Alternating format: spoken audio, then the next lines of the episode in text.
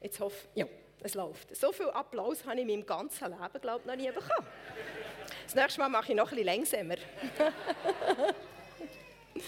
ja, jetzt freue ich mich, um mit euch ein paar Sachen anzuschauen, die wir im Bibelshop äh, Workshop gemacht haben. Ja, wirklich ein grosses Vorrecht nämlich dürfen mit ein paar Kindern einen Bibelworkshop machen. Und wenn ich jetzt hier so geschaut habe, dann, also wirklich, hat das Theater mein Herz berührt. Und ich habe einfach den Gedanken von Jesus oder so, wie, wie sich Gott unser Zusammenleben vorstellt, dass jeder etwas hat. Und wenn er sich noch so unbedeutend fühlt wie eine Eintagsflüge, hat jeder etwas Wichtiges zum Geben. Und es fällt mir jetzt einfach auf, wie das so im, im Fluss ist von diesen Workshops. Jeder hat etwas Wichtiges zu geben. Von den Kindern, von den Erwachsenen. Meine, all die Workshop-Leiter, Sarah, die alles organisiert hat, haben alle ihre Begabungen hineingegeben und heute Morgen kommen wir in Genuss von all dem. Es ist einfach wahnsinnig schön. Ihr dürft gerne auch applaudieren, wenn ihr einverstanden seid. Genau. Das, das begeistert mich absolut wirklich. Jetzt sehen wir gerade eine Animation, so eine Slideshow aus dem Bibelworkshop. Jed, jedes Kind oder Kind haben zusammengestellt, was ihre absoluten Lieblingswundergeschichten sind in der Bibel. Sie haben die in ihrer Kinderbibel, in der Bilderbibel fotografiert und mir geschickt und dann haben wir eine Slideshow aus der gemacht. Jetzt schauen wir uns die kurz an.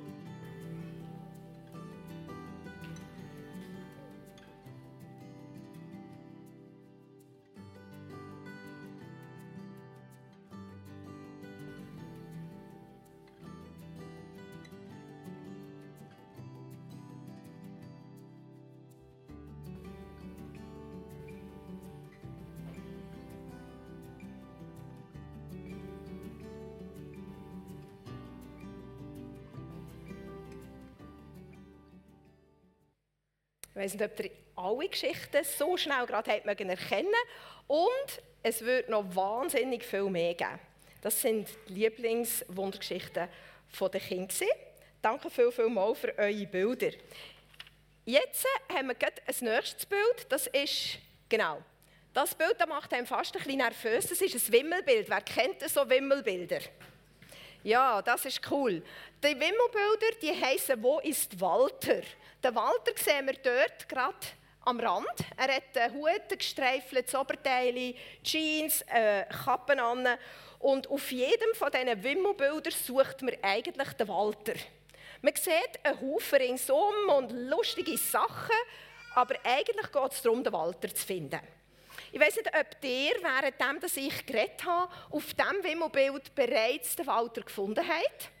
Wir haben am wesentlich länger gehabt. Hat von euch jemand schon gefunden? Ich kann euch sagen, da braucht Adleraugen. Ähm, ich gebe euch einen kleinen Tipp. Würdest du weiter? Eins weiter? Genau. Dort ist er, wo der Pfeil ist. Und zum Beweis, dass er wirklich dort ist, habe ich das noch hergezoomt. Da kannst du noch eins weitergehen. Man sieht den Walter leicht versteckt in dieser Menge. Genau.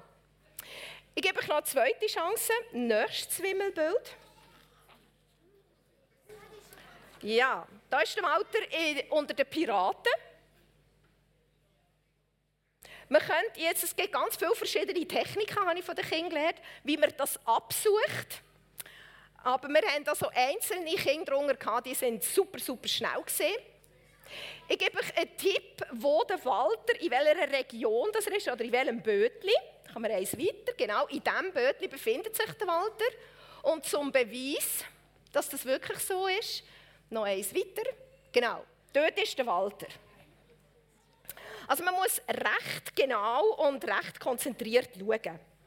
Jetzt ist die Frage, was hat der Walter, die Wimmelbilder mit «Wo ist Walter?» Was hat jetzt das zu tun mit dem Bibelworkshop? Es ist so. Wir sind auf der Suche nach einer Person, nicht durch das Wimmelbuch durchgegangen, sondern durch die Bibel. Und wir haben dort nicht den Walter gesucht, sondern Jesus. Und wir haben herausgefunden, Jesus ist sogar im Alten Testament immer wieder zu finden. Und wir hatten Momente im Alten Testament, wo wir dem Jesus begegnet sind. Und eines hat der Bub gesagt, in so einem Moment, da habe ich mir aufgeschrieben, weil ich das mit euch teilen Es hat mich sehr berührt. Er hat gesagt, Jesus ist so schön. Es ist fast zu viel zum Aushalten. Und das habe ich mir gewünscht. Das ist etwas, was was ich mir für uns alle wünsche. Wenn wir Jesus begegnen, wenn wir ihn sehen, antreffen, ob im Bibellesen oder im Worship oder wo auch immer, dass wir wie diese Schönheit können erleben können, die wirklich manchmal zu viel ist zum Aushalten. So, dass es uns Tränen in die Augen treibt oder Lachen, wo wir nicht mehr stoppen können. Solche Momente haben wir erlebt und das war wirklich, wirklich ganz schön. Jesus war also immer schon da.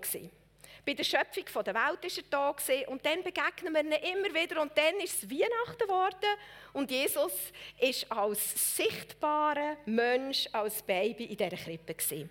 Und von diesem Moment an ist es dann eigentlich in der Bibel nicht mehr so schwierig, Jesus zu finden. Man kann sich fragen, warum haben wir eigentlich den Walter immer gesucht oder den Jesus in dieser Bibel? Was macht das für einen Sinn? Warum? Man könnte ja auch ganz Haufen andere Sachen suchen, natürlich. Und es gibt einen Haufen Sachen, die, die uns Aufschluss geben darüber, wie ist Gott, was tut Gott. Absolut. Aber der Walter, also Jesus in der Bibel finden, hilft uns, ihn besser lernen zu kennen.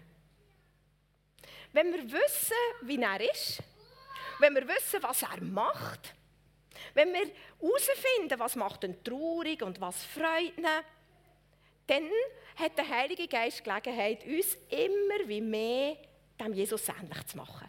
Und um das geht es im Leben, dass wir Jesus immer ähnlicher werden. Darum haben wir Jesus gesucht, durch die ganze Bibel durch. Zum mehr und mehr zu seinen Freunden zu werden und mehr und mehr in Jesus einen Freund zu haben. Wir haben einen Vers gefunden im Johannesevangelium. Ihr seid meine Freunde, wenn ihr tut, was ich euch gebiete. Jetzt könnte man mit dem einen Ohr hören, wir sind gute Freunde von Jesus, wenn wir ihm einfach immer folgen, oder? Immer genau das macht, was er will, dann ist man ein guter Freund. Und mit dem anderen Ohr könnte man etwas anderes hören. Und ich glaube, so hat Jesus auch gemeint. Jesus hat vermutlich gemeint, Ihr zeigt mir eure Freundschaft.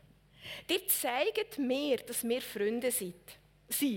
Wenn euch mehr und mehr das wichtig wird, was mir wichtig ist. Wenn ihr mehr und mehr anfängt, denken, empfinden, handeln, so wie ich es tue.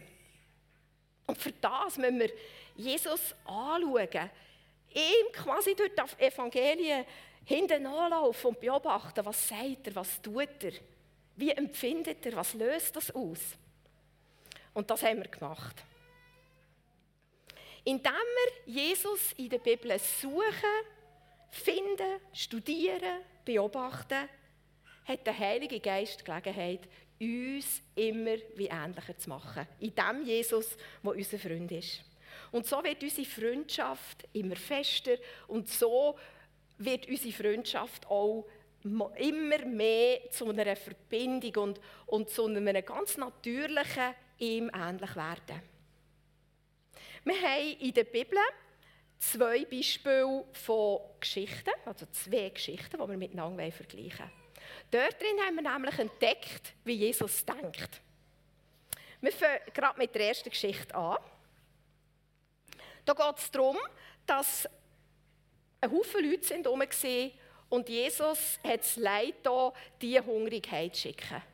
Er hat nach einer Möglichkeit gefragt, was könnten wir machen, damit die Leute, die vielen, vielen Leute, die weit weg sind von den Heimen, nicht unterwegs vor Hunger oder Durst ähm, sterben. Und dann hat Jesus die Jünger gefragt und hat gesagt, wie viel Brot habt ihr hier? Sieben, haben sie geantwortet. Und er hat die Menge, also die vielen, vielen Leute, aufgefordert, sie sollen mal absitzen. Er hat die sieben Brot genommen, hat sie Gott gedankt und hat sie in Stück gebrochen. Und hat sie seinen Jüngern verteilt und hat gesagt, teilen sie an die Leute aus. Ich weiß nicht, wir hören jetzt die Geschichte schon zum x Mal, oder viele von uns haben sie schon oft gelesen in der Bibel, wir wissen, wie das rauskommt. Aber die Jünger hier, die haben das noch nicht gewusst. Und ich habe mir so vorgestellt, wenn ich jetzt hier ein Jünger wäre, würde ich jetzt, glaube ich, hier aufhören zu studieren. Und mir nicht vorstellen, wie blamabel das, ist, wenn dann die sieben Brot zehn sind oder so. Genau. Das hat wirklich auf den ersten Blick sehr unmöglich ausgesehen.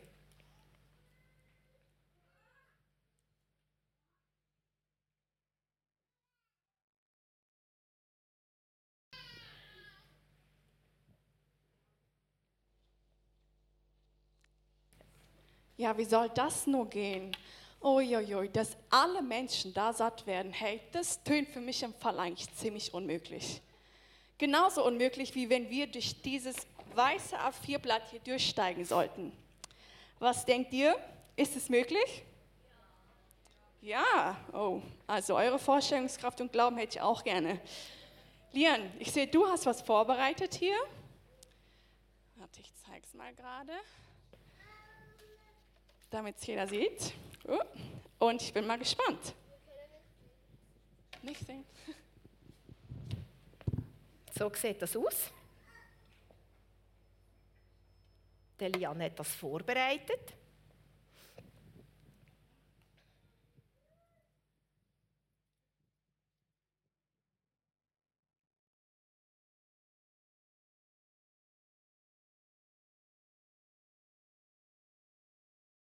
So. Hey, Applaus. He?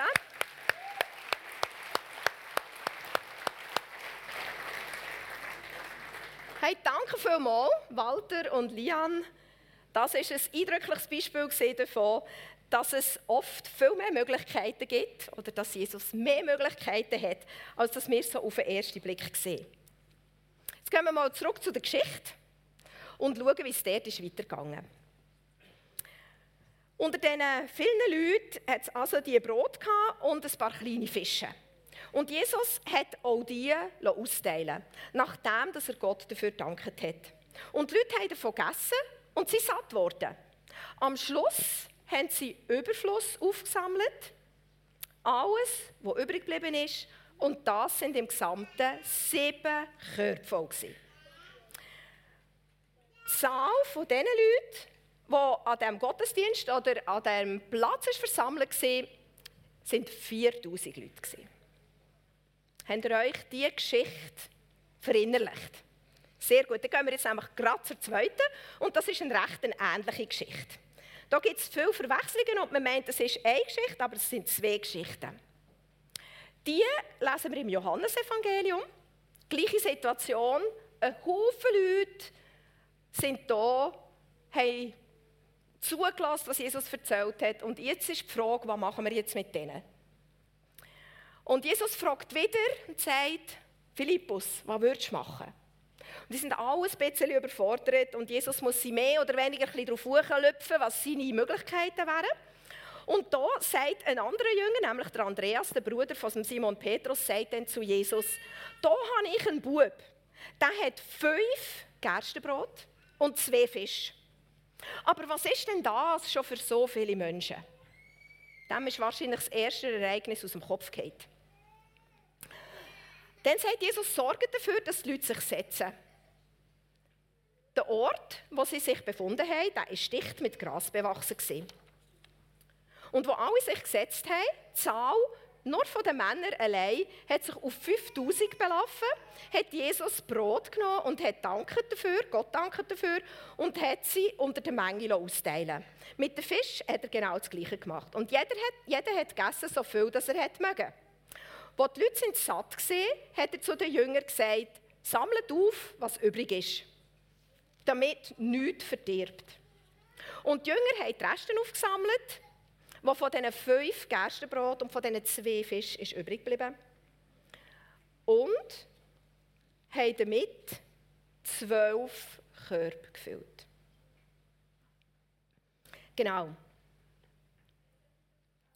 Wir haben uns gefragt, wie denkt eigentlich Jesus? Nebst dem, dass wir ihn beobachten, wie er handelt, nebst dem wir seine Emotionen können beobachten wenn wir ihn in der Bibel studieren, hat es uns auch Wunder genommen, wie denkt eigentlich Jesus, was geht in seinem Kopf vor sich. Und wir haben uns die Frage gestellt, wir haben uns die Frage gestellt, wie viel Brot und wie viel Fisch würde es brauchen, damit wir 10.000 Menschen speisen können. Das war eine Rechnung, so quasi ein Dreisatz, und den stellen wir jetzt auf.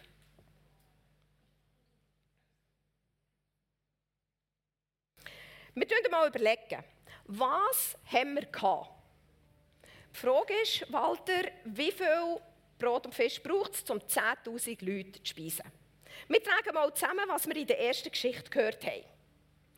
Wisst ihr noch, wie viele Menschen das dort waren? Wer hat eine Idee, wer weiß es noch? Reinrufen, ganz laut. 4000, genau. Menschen 4000. Wie viel Brot haben sie in der ersten Geschichte gehabt?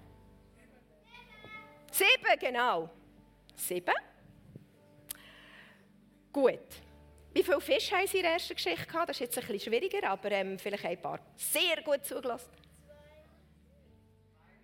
Keine Zahl. Einige kleine. Steht in der Bibel. Können nicht sagen, so ein paar kleine. Gut. Und jetzt noch eine Frage.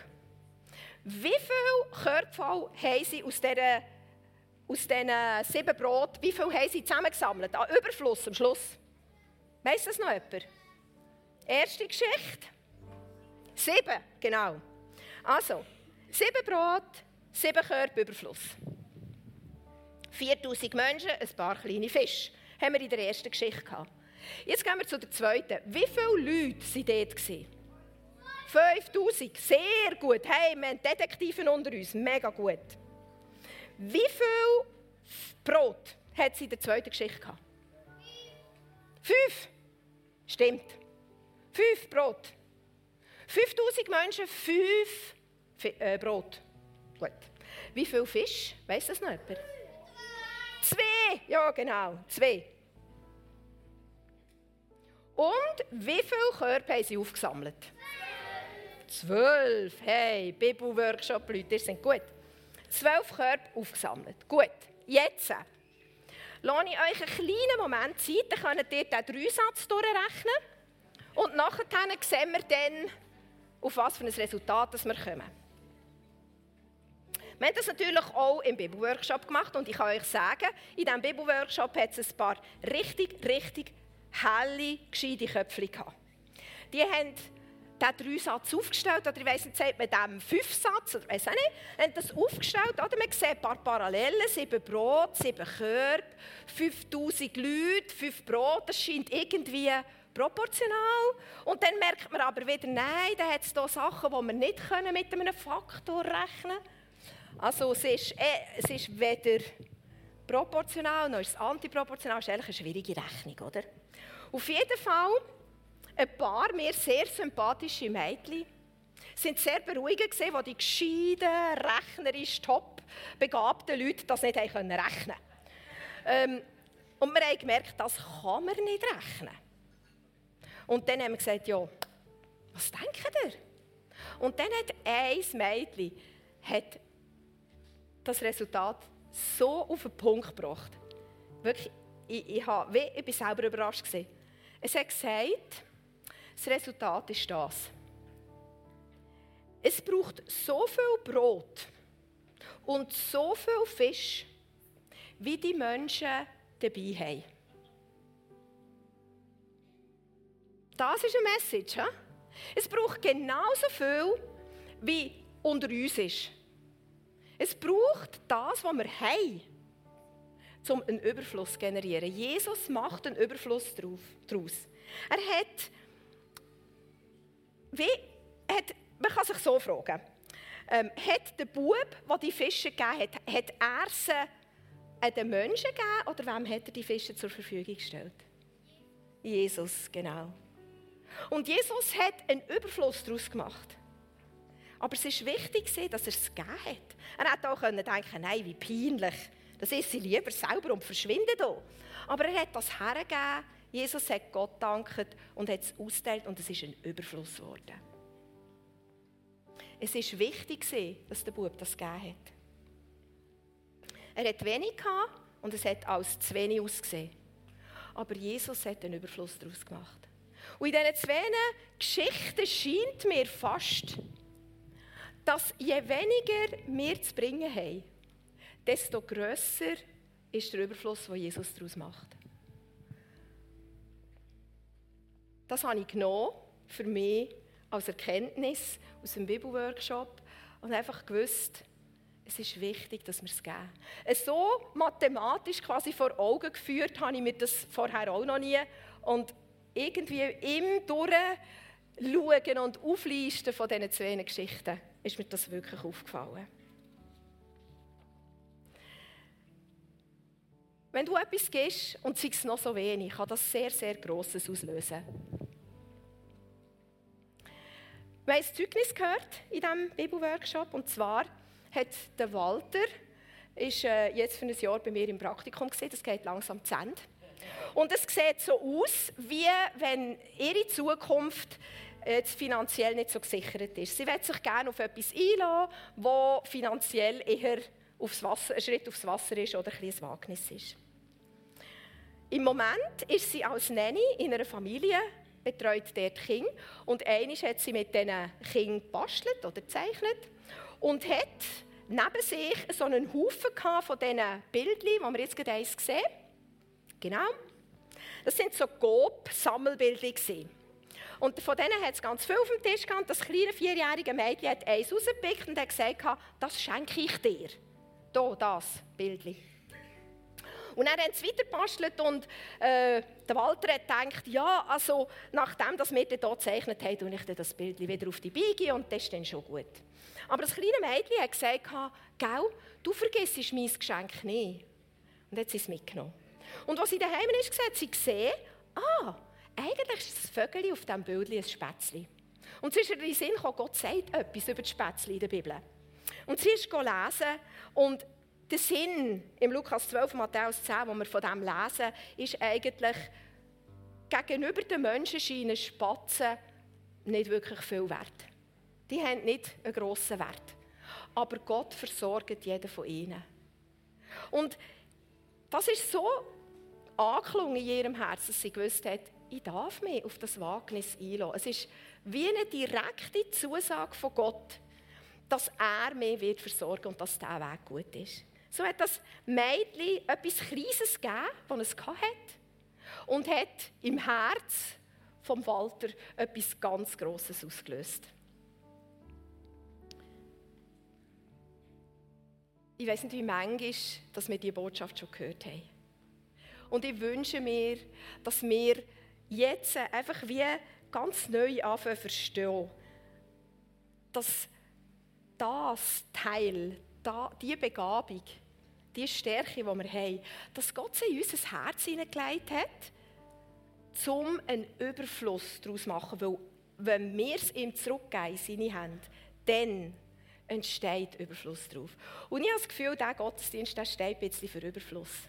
Wir haben so einen Überfluss an Schönheit und an Kreativität heute Morgen erlebt. Ich glaube, so ist Gott. Dann wenn wir jetzt miteinander in eine Anwendung hineingehen. Und jetzt müssen wir gut zulassen, jetzt gibt es eine kleine Völkerwanderung. Ich bitte alle Eltern von Kindern, die hier unten sitzen, also von Kigo-Kindern, die hier unten sind, dass sie runterkommen zu ihren Kindern. Jetzt, 3, 2, 1, los. Ihr Kinder dürft einfach auf eure Eltern warten, ihr müsst nicht umspringen. Genau.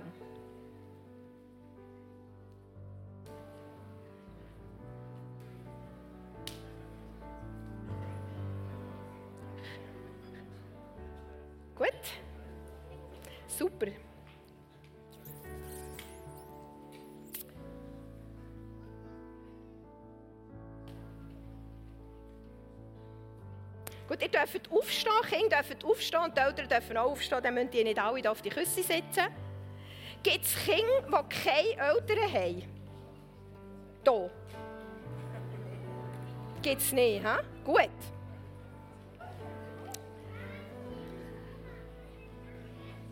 So, schön. Ich glaube, zum grössten Teil haben wir ihn gefunden. Wunderbar.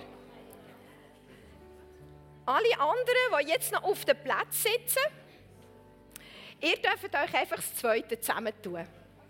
Wir wollen jetzt einander segnen. Eltern sollen ihre Kinder segnen. Einfach für den und, und danken auch für das, was Gott in sie hineingelegt hat. Und Kinder auch danken für das, was Gott in ihre Eltern hineingelegt hat. Und sie hier drin segnen, das herzugeben und das für Gott zu brauchen. Leute, die nicht Kinder haben, die jetzt noch an ihren Platz sitzen, tun das Zweite zusammen und segnen einander gegenseitig genau gleich. Ich habe hier eine Folie vorbereitet mit einem, mit, ja, mit einem möglichen Segnungsgebet. Ihr seid aber frei, einfach so zu beten, wie ihr gerne, wie ihr es gerade gehört vom Heiligen Geist sind hier drin einfach frei. Dann gebe ich euch jetzt eine Zeit, zu danken für das Leben von meinem Gegenüber, danke für Gaben und Talent, die Gott dort hineingelegt hat.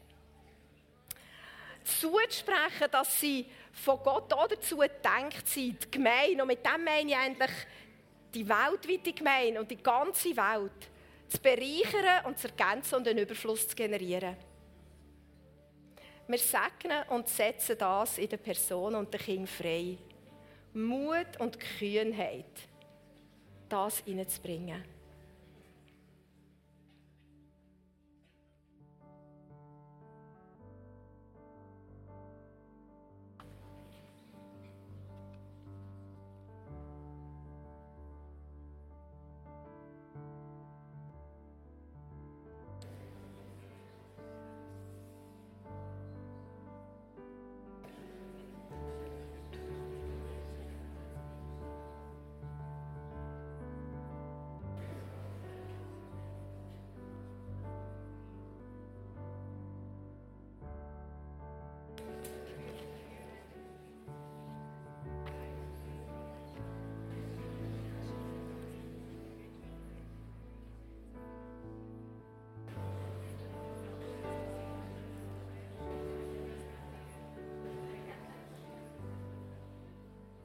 Ja, Jesus, ich danke dir für jede einzelne Person, die hier, wie jetzt hier ist.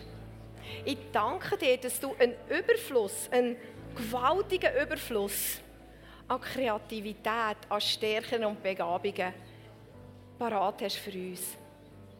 Ich danke dir, dass du der bist, der all diese Komponenten in uns geschaffen hat, so dass wir sind, wie wir sind, mit diesen Stärken, mit diesen Begabungen, die wir haben. Und ich setze frei, dass wir in dem freizügig, grosszügig werden, zum geben, was wir haben. Einfach hineingeben, weil dann in deinen Händen entsteht Überfluss. Segne jede Person, jedes einzelne Kind, Einfach mit dieser Kühnheit und dieser Freude, dem Vertrauen und dieser Sicherheit, wenn ich es in deine Hand gebe, Jesus, dann machst du so viel daraus. Danke, Vater, dass du so bist, wie du bist. Dass du ein Gott bist, der nicht zurückhaltet, sondern überfließend, überschwänglich, überreich geht. Danke, Jesus. Amen. Amen.